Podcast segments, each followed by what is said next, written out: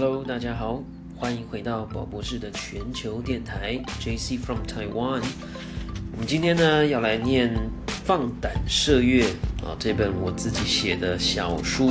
其中的两个小章节。这两个小章节呢，都是一个我在起点大学的时候，跟很多的老师、跟很多的同学一起做的疯狂的讨论。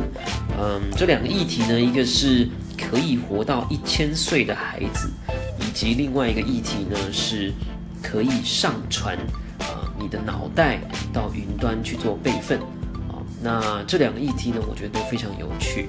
呃，关于活到一千年的这件事情呢，其实是剑桥大学的医学专家艾博，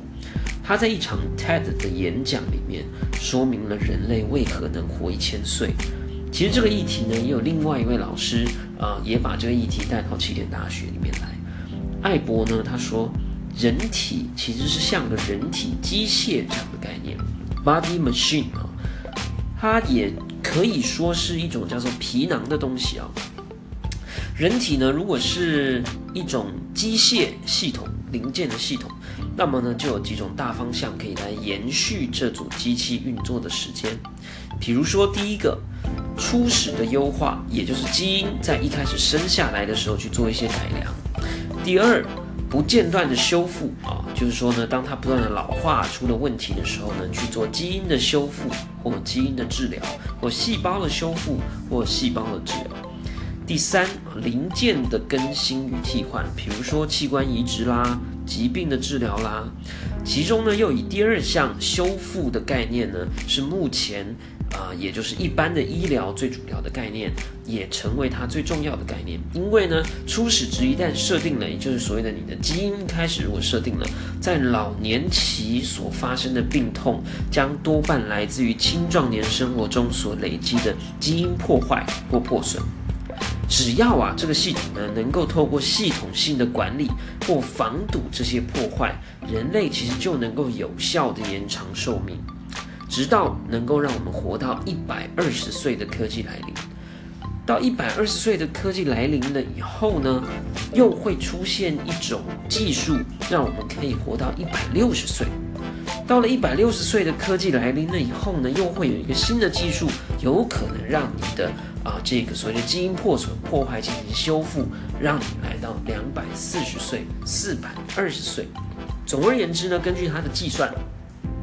一波又一波的连续的科技突破呢，将会不断的延长你的寿命。而每一次的科技突破又能够延长你的寿命更多。每一次如果只延长你的寿命二十年，但这二十年呢科技的发展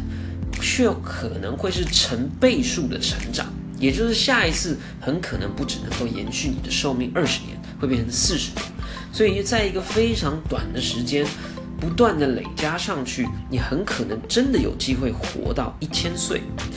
那他的计算呢是说，能够活到一千岁的人，跟赶不上最后一波科技而活不到一千岁的人，这两种人的出生日期很可能只相差十年。也就像台湾呢，现在这个兵役哈，民国八十三年以前的人不用当兵啊，这个民国八十三年以后出生的就要当兵啊。前阵子是这样规定的，差了一年，也许就差了很多。他的意思是说呢，很可能十年前出生跟十年后出生的孩子，很可能会相差的差别不在于他们的存款有多少，或者只是总统是谁，或世界是什么样子，而是很可能有。一个人会可以活到一千岁，而另外一个人不行。所以呢，这个刚出生的新生儿很可能在现在的这个时间，二零一七年可以越过那个活到千岁的科技边界。怎么说呢？因为二零一七年刚出生的新生儿，当他要活到八十岁、九十岁的时候，科技已经成长了八十年、九十年。八十年、九十年是一个什么样的概念呢？智慧型手机 iPhone 出厂、出厂销售的时间，二零零七年，距离现在才十年，就已经改变了人类的世界。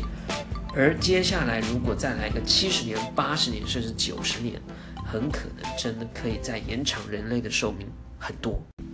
Hello，听众朋友，大家好，欢迎回到宝博士的全球电台 JC from Taiwan。上一集呢，我们讲到的是可以活一千岁的孩子，现在可能已经诞生了。这件事情是不是很难想象呢？确实很难想象哦。不过呢，二十世纪初的美国人平均年龄只有四十八岁，而十九世纪初的人类寿命的平均年龄更是低到三十七岁。所以，事实上，寿命的延长本来就是世代的延续会发生的一个副作用或者好处。之前那样子的一个时代，人们大概也很难想象，我的外婆目前高龄九十，却依然有健。那么，如今呢，我们当然也就很难想象自己可以活上三百岁、五百岁。生物因为有死亡，所以交配繁衍，并且试着演化出更好的生命形态。但是，如果我们真的可以活到五百岁、一千岁，甚至到了未来来到了没有死亡的那一天，或者几乎没有死亡，那么是否生命或演化的本身，人类的进化速度就会变慢了呢？是否死亡本来就是造物者的设计之一，为了让我们不断的、更快的迭代的进化，并且让每一个世代可以活得更好，活得长，活得久？是不是其实只是一种相对的概念呢？我们现在觉得活一千岁很久，每隔一千年人类才会演化一个世代，好像觉得很漫长。但是相比能够活上几千年的大树来说，是不是对大树而言，几千年也是很正常的事呢？又如果和宇宙当中芸芸众星，也就是每一颗星星、每一个星球的寿命相比，人类就算要能够活几千年，或者人类现在几千年的历史来说，是不是对这些星星来说，也只不过是昙花一现？就如同七日之蝉，大概难以想象我们的寿命七十年是如何的漫长。如果科技真的得以让身体的细胞损坏降至最低，并且在老化的过程当中不断高速修补，那么这样的系统是不是也就能够套用在脑神经或脑细胞上面，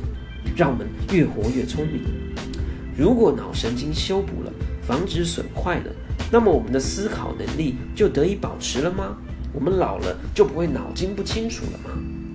又会不会？我们必须去思考，道德的训练是不是也一样能够在年纪成长、年岁增加的情况之下，一样能够维系得住我们的灵魂和智商、智识的能力，又会不会老化或损坏呢？我们的精神、我们的灵魂、我们的思考能力，跟脑细胞的修补真的是一样的吗？脑细胞如果不损坏了，我们就真的可以维系住我们的聪明才智吗？有没有可能我们的肉体能够存活千年，但我们的思考能力却跟不上那样冗长的时光考验呢？我们的脑容量准备好了，能够储藏一千年的回忆吗？我们能够持续思考已经思考了一千年的问题吗？谷歌旗下的风险投资公司 Google Venture，它的执行长马利斯 Bill Maris 在接受彭博新闻社的专访里面，透露了他们现在正在投资许多跟生命科学有关的新创公司，其中有些技术让他相信人类将有机会延长寿命到五百岁，因为基因科技发展的速度，现在刚出生的孩子都有机会在变老以前获得基因的改良。Google 谷歌的投资公司看到的未来，即便不那么夸张的说人类可以活到一千岁，但是他也说了，想必能够有五百岁。你想活到几岁呢？我想，我大概永远碰不到那千岁的边界，也搭不上那班延寿列车，可以到达三百、五百或者是一千岁。但是呢，呃，宝博士我自己还是私心的期待。如果能够活到一百五十岁，也不错了。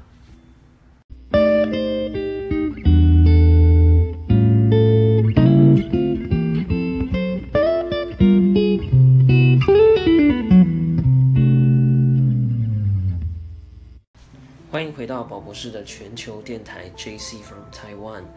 放胆射月的第三章的第六小节，上传一颗脑。开学没有多久，许多人就被吓坏了啊！更准确的说，我们都被生物学纳米科技专家的演讲给吓坏了。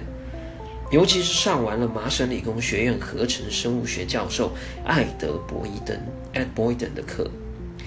博伊登教授呢，长得完全就像美国影集《宅男行不行》哦，《The Big Bang Theory》里的天才科学家。演讲开始前呢，他放了一个禁止我们拍摄的私人实验影片。影片的内容呢，是一只老鼠，它的头部啊，老鼠的头部啊，被光纤连接到电脑上。研究人员呢，在电脑上可以利用程式来控制光纤的讯号输出，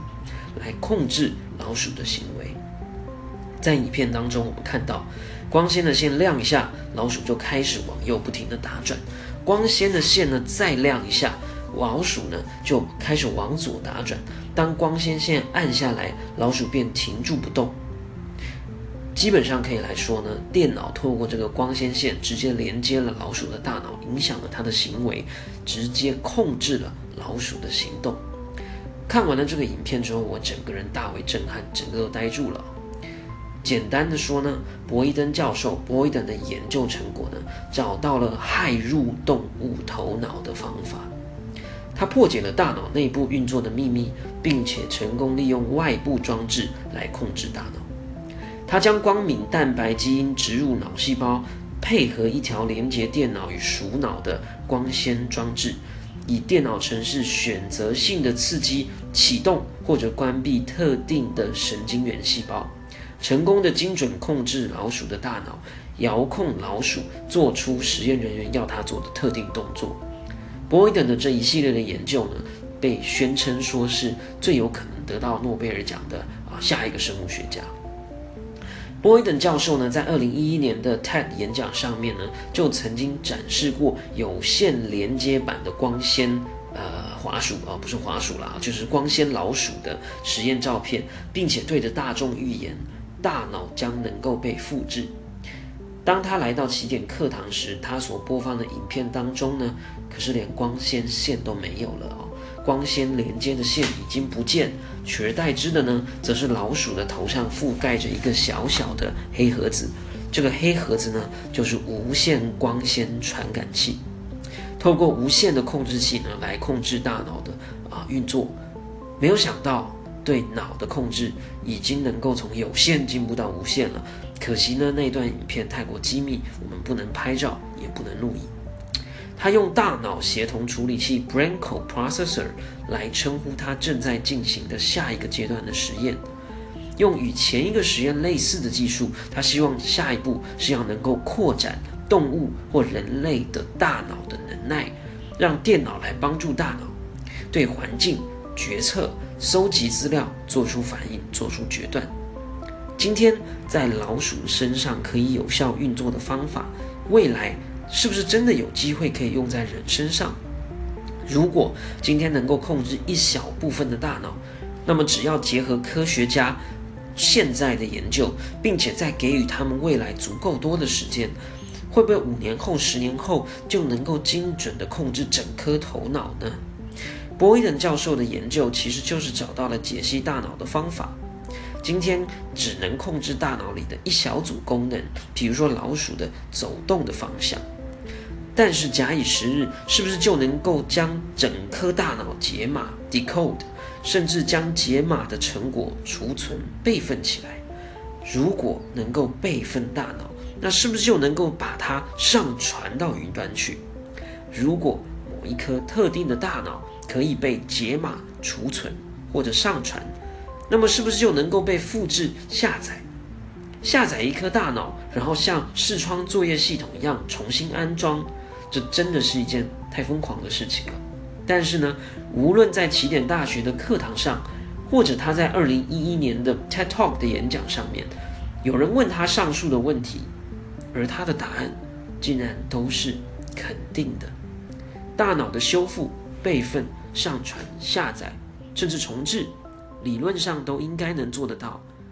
差别的只差在时间。